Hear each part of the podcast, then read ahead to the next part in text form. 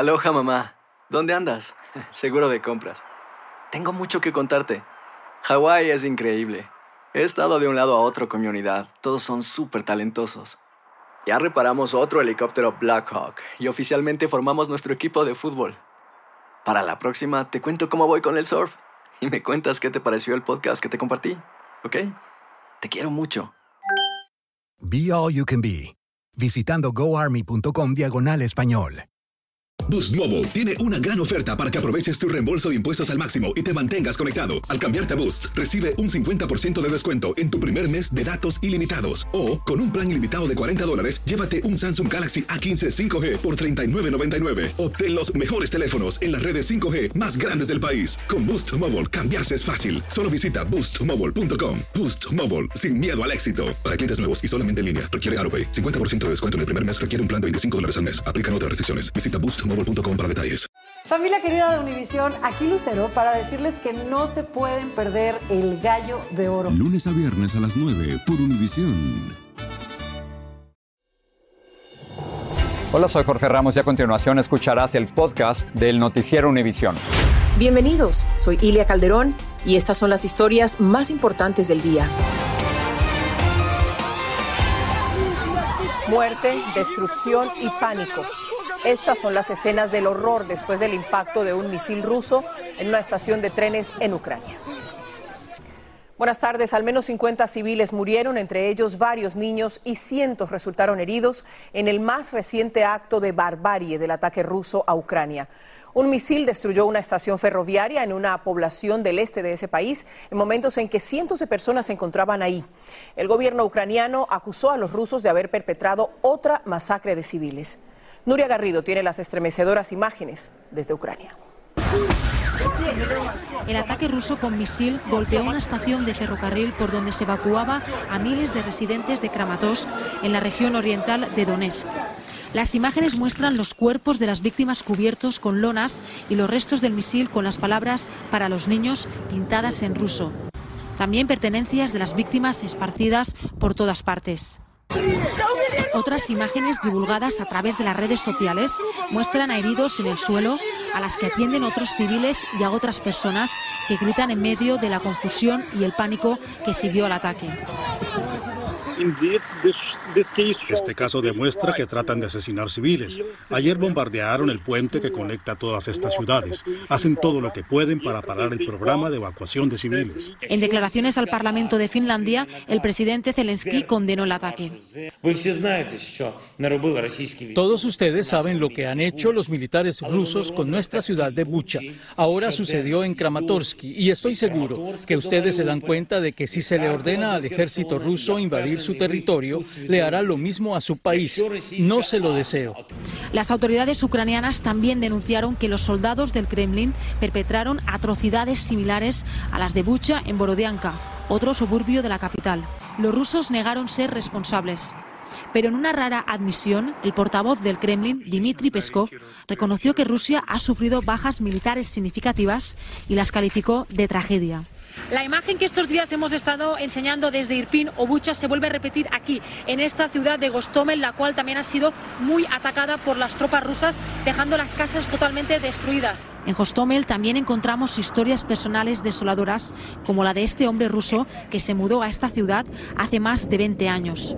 Desde el inicio de la invasión ha tratado de aportar su grano de arena, acogiendo en su refugio a residentes de su alrededor.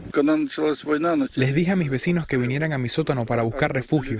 Les hice todos camas, les di comida y agua todo el tiempo. Era lo mínimo que podía hacer. Y la Unión Europea también ha condenado este ataque que se ha producido en Kramatorsk y que les estábamos explicando en esta nota que acaban de ver. Y es que precisamente este viernes, porque aquí ya es de madrugada, se han desplazado hasta aquí, hasta Ucrania, dos figuras muy importantes de la Unión Europea, como son Ursula von der Leyen y Josep Borrell. Primero se han reunido en Kiev con el presidente Zelensky, pero después también han querido visitar para conocer de primera mano Bucha, conocer allí las atrocidades que han cometido las tropas rusas desde que empezó prácticamente la invasión. Y de hecho, desde desde allí también se han comprometido a que Rusia responda ante la justicia por toda la masacre que no solo han realizado en Bucha, sino en todas las localidades cercanas a la capital y aquí en el norte de Kiev. Esto es todo y regreso contigo, Jorge. Muchas gracias, eh, Nuria, por ese informe. Duras, muy duras las imágenes sobre las masacres que están ocurriendo en Ucrania a manos de los rusos. Vamos a cambiar completamente a otro frente de información para hablar de un tema que ha hecho titulares en las últimas semanas. El actor Will Smith será vetado durante 10 años de todos los eventos de la Academia de Artes y Ciencias Cinematográficas de Hollywood. Así lo anunció la Academia, la sanción que le aplicarán al actor por la bofetada que le propinó al comediante Chris Rock. Jaime García tiene más detalles. A partir de hoy y por los próximos 10 años, Will Smith está vetado de participar en cualquier evento organizado por la Academia de Artes y Ciencias Cinematográficas, incluyendo la entrega de los afamados premios Oscar. Este es el castigo por la cachetada que le propinó al comediante Chris Rock durante la entrega de los Oscars el pasado 27 de marzo. Significa algo muy importante en la industria del espectáculo porque mostrarse también es parte del negocio. En un comunicado, Will Smith señaló que acepta y respeta la decisión tomada por la academia, la que con este veto resolvió el predicamento sobre la sanción a dictaminar a Smith después de la renuncia del actor a la academia hace una semana, por lo que ya no podía ser suspendido o expulsado de la organización. La academia de alguna manera también tenía su jurisprudencia y esa consiste en que Oscar no se le quita a nadie. El veto fue dado a conocer en un mensaje firmado por el presidente de la Junta de Gobernadores y el presidente ejecutivo de la Academia, quienes calificaron de inaceptable y violento el comportamiento que Smith exhibió en los escenarios de los Óscares y también reconocieron, ofreciendo disculpas, que no respondieron adecuadamente a la penosa escena durante la premiación. Pero además del veto de la Academia, se ha dado a conocer que al menos dos importantes compañías de producción de cine podrían haber detenido proyectos de filmación en los que participa Will Smith. Estamos en presencia de algo muy obvio. Este es la cachetada más caro de la historia del cine, no solo para él, sino también para la gente que pretende alejarlo. En Los Ángeles, Jaime García, Univision. Visiblemente emocionada, la jueza Ketanji Brown Jackson pronunció hoy su discurso en los jardines de la Casa Blanca. Lo hemos logrado, dijo. El presidente Biden y la vicepresidenta Harris celebraron junto a ella su histórica confirmación como jueza de la Corte Suprema, la primera afroamericana en lograrlo.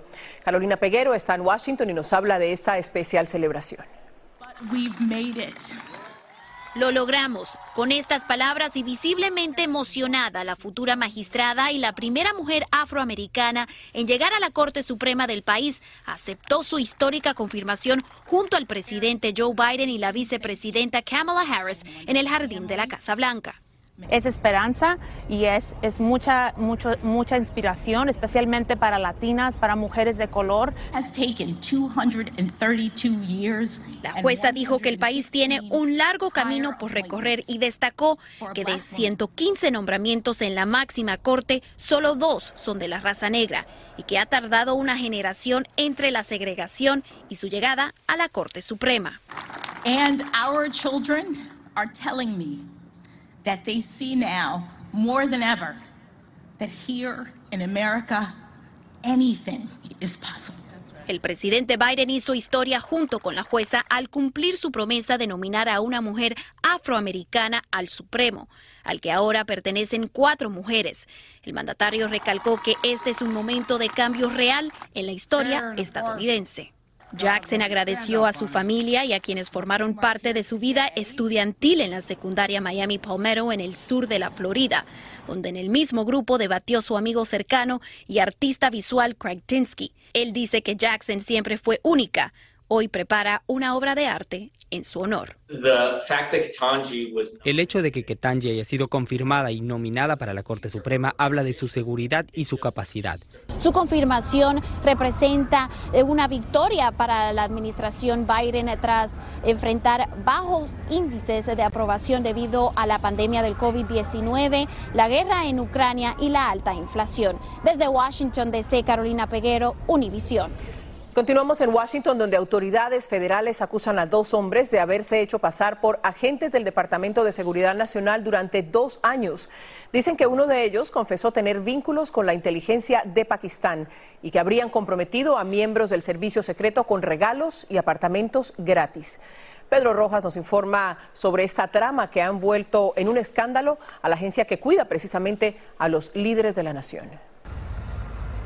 En este lujoso edificio de apartamentos de una renovada zona de Washington, D.C., autoridades han estado recabando evidencia por el arresto de dos hombres identificados como Arián Taher de 40 años, y Jader Ali, de 35 años, quienes según el gobierno llevaban dos años fingiendo ser agentes encubiertos del Departamento de Seguridad Nacional y, entre otras cosas, habrían pagado lujosos apartamentos a agentes del Servicio Secreto y regalado celulares y un rifle a uno que resguardaba la primera dama, Jill Biden.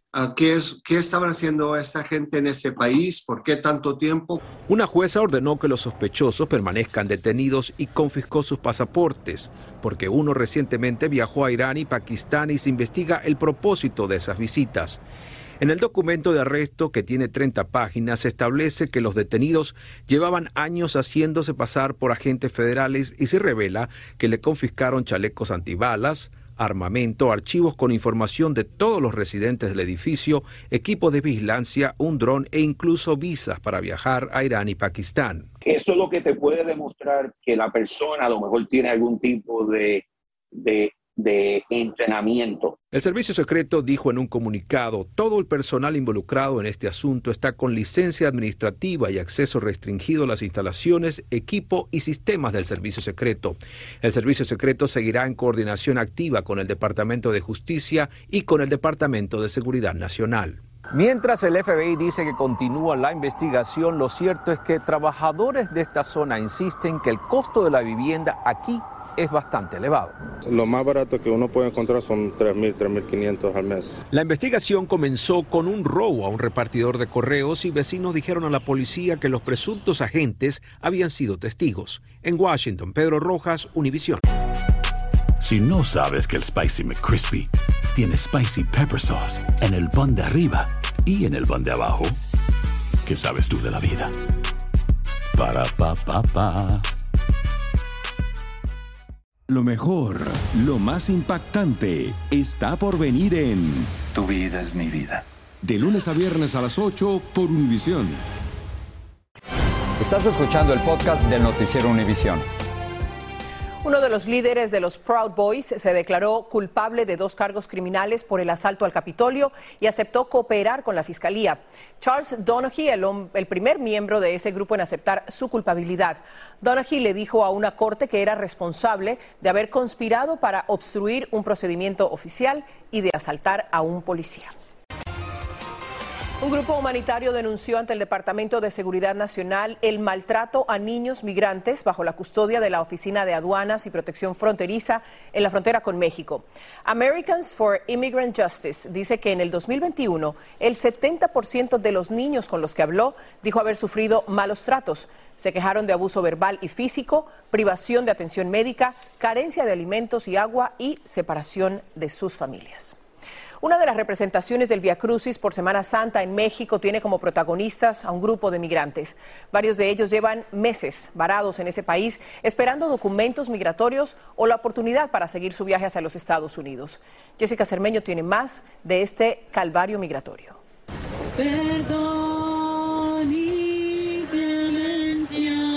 Comenzaron a caminar desde muy temprano en las calles de Coatzacoalcos, en el sur del estado mexicano de Veracruz.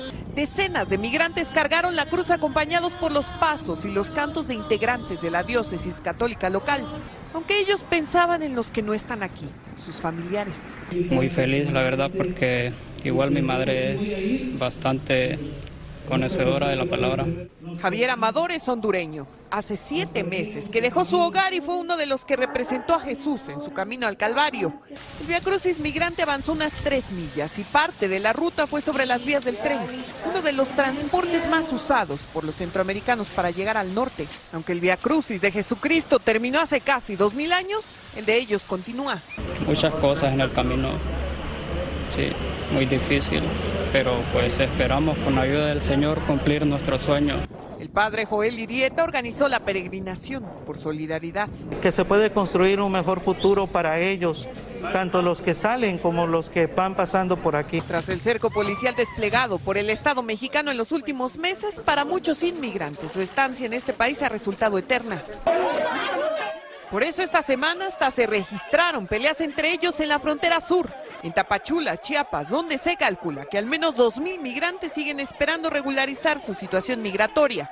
Pero a pesar de todo, los que caminaron hoy en Veracruz agradecen. No tenemos ninguna enfermedad y le damos gracias también a los, a los de aquí que los han apoyado. Mientras las solicitudes de asilo en México siguen aumentando. En los primeros tres meses de este año, ya más de 29 mil personas han solicitado refugio en este país, un nuevo récord. Aunque la mayoría lo único que busca es continuar. El sueño que queremos de llegar hasta arriba para poderle ayudar a la familia. En la Ciudad de México, Jessica Cermeño, Univisión. Y seguimos con más noticias de México. Este domingo miles de ciudadanos de ese país están convocados a la consulta sobre la revocatoria al mandato presidencial. El presidente Andrés Manuel López Obrador impulsó el referendo en, los que, en el que los electores decidirán si quieren o no que él se mantenga en funciones hasta el 2024, cuando termina su mandato. Mexicanos dentro y fuera de su país podrán votar siempre y cuando estén inscritos en el padrón electoral. La semana pasada reportamos la decisión de la Corte de Justicia de México sobre un controversial caso que involucraba al fiscal general. Patricia Yaniot tiene un adelanto de nuevas y dramáticas revelaciones sobre el caso del que hablaremos en Aquí y Ahora este domingo. Esta es la historia de la batalla de una familia contra uno de los hombres más poderosos de México, el fiscal general Alejandro Gertz Manero. Es una pelea como de David y Goliat. Una madre y sus hijos no solo se enfrentaron a todo el aparato estatal, sino también a lo que parecía ser una vendetta personal. Ganaste la partida a uno de los hombres más poderosos del país. Una goliza bestial, Patricia. Así fue. Dos mujeres terminaron privadas de su libertad acusadas de un delito inexistente. Por años trataron sin éxito de que su caso se resolviera en los tribunales, hasta que la Suprema Corte de Justicia dio un dictamen contundente. Aquí ahora este domingo a las 7 de la noche, 6 en el centro. Acompáñenme junto a Patricia Janiot. Regresamos a los Estados Unidos porque según un reciente informe, la esperanza de vida en el país recibió otro revés en el 2021, profundizando aún más el dramático descenso desde el 2020, que fue el mayor desde la Segunda Guerra Mundial. En el caso de los hispanos se observó una cierta estabilidad, pero no fue así para la comunidad afroamericana. Luis Mejid nos dice qué significan los datos de este informe. Por segundo año consecutivo, la vida de los estadounidenses se está haciendo más corta. Tengo 80 y pico, 82, eh, algo así. Rodolfo tiene suerte. Antes de la pandemia, uno podía esperar vivir casi hasta los 79. Pero en el 2020, con el coronavirus, la expectativa de vida bajó a casi 77. Y aunque ya había vacunas, el año pasado siguió reduciéndose hasta poco más de 76. Unos cinco años menos que otras naciones desarrolladas. Los médicos creen que más gente muere en Estados Unidos por no estar vacunada. No tenemos suficientes vacunaciones en los adultos en los Estados Unidos comparado con otros lugares y también donde vimos la caída más grande en todos los grupos fue en lugares donde no, no había buenas pólizas para tener mascarillas, para tener precauciones. Sorprendentemente, aunque en el 2020 la pandemia golpeó con mucha dureza a los hispanos, en el 21 la expectativa de vida no cambió demasiado con respecto al año anterior. En contraste, para los blancos, la reducción fue significativa, especialmente para los hombres blancos. La teoría es que muchos de ellos rehusaron vacunarse, mientras los hispanos siguieron los consejos médicos. Posiblemente más latinos acudieron a vacunarse, más latinos acudieron a protegerse y optaron, ¿verdad?, por tener más precauciones contra el COVID-19. ¿Hasta cuánto le gustaría vivir? Ah, bueno, hasta donde Dios quiera que me dé. Los vacunados tienen más probabilidades de seguir celebrando cumpleaños. En San Francisco, Luis Mejía, Univisión. Hoy se realizó el lanzamiento de la primera tripulación privada a la Estación Espacial Internacional. Cuatro turistas despegaron en un cohete de SpaceX desde el centro Kennedy, en la Florida, en una misión de la empresa Axiom Space. Tres de ellos pagaron 55 millones de dólares por un viaje de ocho días. La fiesta grande del béisbol arrancó hoy en Nueva York con el debut de los Yankees ante los Medias Rojas de Boston. Este estreno marcará también el regreso masivo de los hinchas al estadio y la esperanza de recuperación económica para cientos de negocios. Blanca Rosa Vilches nos amplía.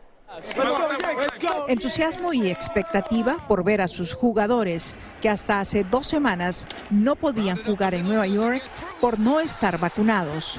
Ahora las nuevas medidas sí se lo permiten. Yo apoyo a mis jugadores. Lo que ellos digan, yo estoy con mis jugadores. Pero tienen que vacunar, por favor. Yankees, vacúnense. A mí me encantan los Yankees. Los, los quiero desde chiquito por mi papá. Eso es lo único. Igual mi papá siempre ha sido fanático del béisbol. So los Yankees son lo, lo, lo mejor aquí en Nueva York. Además, hoy no solo se abría temporada en Nueva York, sino que se enfrentaron a su gran rival, los Medias Rojas de Boston. José viene de California y es su primera vez en Nueva York. Son los, los equipos más grandes en, aquí en Nueva York que, que, que, que batean mucho. So, es, es, una, es una bendición de ver aquí por primera vez este partido. Los asistentes no tuvieron que presentar prueba de vacuna para ingresar al estadio, pero en las afueras se ofrecían pruebas y vacunas gratuitas. ¿Cuántos positivos hubo hoy? Ninguno, gracias a Dios, ninguno. Negativo todo el mundo. ¿Ahora tú vas a abrir hoy? Como en 10 minutos más. Los que dieron positivo, pero en entusiasmo, fueron los comerciantes del área. El año pasado, cuando este, en este día, había un poquito de, de personas afuera y hoy se ve la diferencia. Aunque con sus objeciones. Me gusta, como te digo, porque está trayendo a las personas al, al, estadio, pero no me gusta porque, tú me entiendes, no es justo que uno se, uno se pueda vacunar y otros no. Pero esto es solo el inicio para los fanáticos y su entusiasmo aquí en Nueva York, porque mañana y el domingo tendrán la oportunidad de verlos enfrentarse una vez más a sus dos equipos favoritos. En el Bronx, Nueva York, Blanca Rosa Vilches, Univision bienvenidos los juegos. Y ya que hablamos del tema, terminamos en el Yankee Stadium, precisamente ahí con la interpretación del himno nacional de Ucrania antes del partido inaugural. Julia Joliat, miembro de un coro de niños ucranianos, interpretó el himno en honor a su país, un país que sigue resistiendo y que sigue siendo llamados a la solidaridad. Con esto los dejamos. Buenas noches.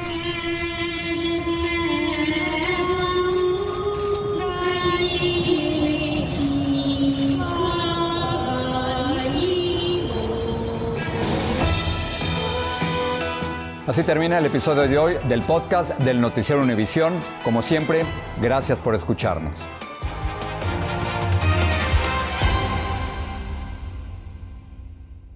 Esto solo es el principio. Porque lo mejor. Esto no se va a quedar así. Lo más impactante. ¿Por qué? Soy tu padre. Esta mujer me robó. Por favor, abre tus ojos. Está por venir en. ¡Pablo! ¿Entendiste? Tu vida es mi vida. De lunes a viernes a las 8 por Univisión. Y eso sí que amerita un brindis, ¿no crees?